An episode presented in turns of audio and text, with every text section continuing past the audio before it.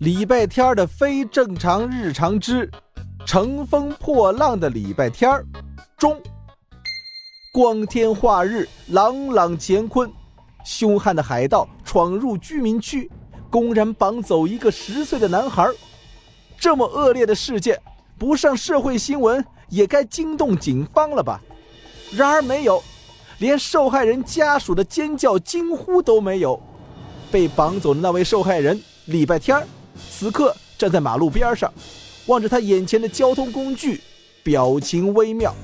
那个海盗大叔，这就是你说的海龙号海盗船？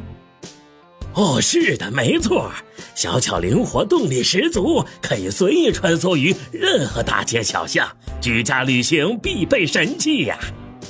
哼，在我们这边，它有一个更朴实无华的名字。叫三轮车，是的，是的，也可以这么说。好啦，快上船，我们的时间紧，任务重，没法再耽搁了。好，好的，海盗大叔。嗯，叫我船长，出发，去干海盗该干的事儿。海盗气势十足的把礼拜天塞进了三轮车，呃不，呃海盗船里，自己也坐了进去，然后一脚油门。把三轮车开成了大火箭，飞奔出去，然后在一家自助早餐店门口停下了。你说的海盗该干的事儿，是指吃饭吗？当然了，谁都要吃饭的，我没说过吗？自助餐是海盗发明的呀，海盗可不懂什么用餐礼仪，常常因为食物分配大打出手。所以他们，呃，我是说我们，干脆就把所有的食物放在一起，你想吃什么就拿什么，酷毙了！这正是我想干的事儿。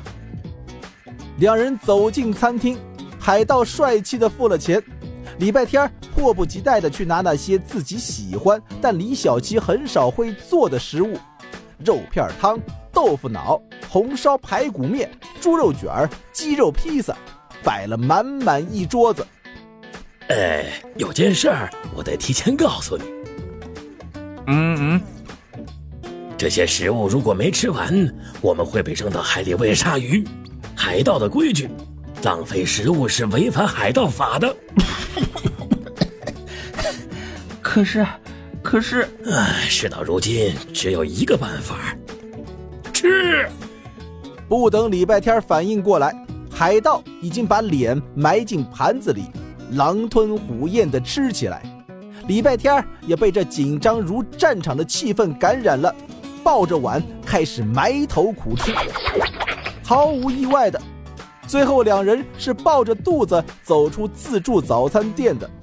他们艰难地把自己塞进海龙号，然后齐齐打了一个饱嗝，海龙号也跟着上下一震。从外面看。就像这辆三轮车打了一个大嗝。呃呃，接下来，呃，第二件事。好的，船长，绑架。记得我们的口号吗？绑架你我他，不胖不回家。绑架？等等等一下。等不了。呃，光阴似箭，一寸光阴一寸金，争分夺秒，这是海盗的准则。不管你干上一次就上瘾，工具我都呃准备好了。现在我们只需要一个呃绑架目标了。不不不不不，你不能在犯法的边缘疯狂试探啊！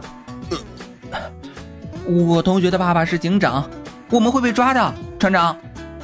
礼拜天的心灵正承受着巨大的折磨，他不知道是先报警比较好，还是敲晕大海盗比较好。可是海盗不给他任何犹豫的机会，飞驰的海龙号很快就紧急刹车停了下来。海盗那只没有被遮盖着的眼睛发出亮晶晶的光芒。嘿嘿嘿嘿，绑架目标出现啦！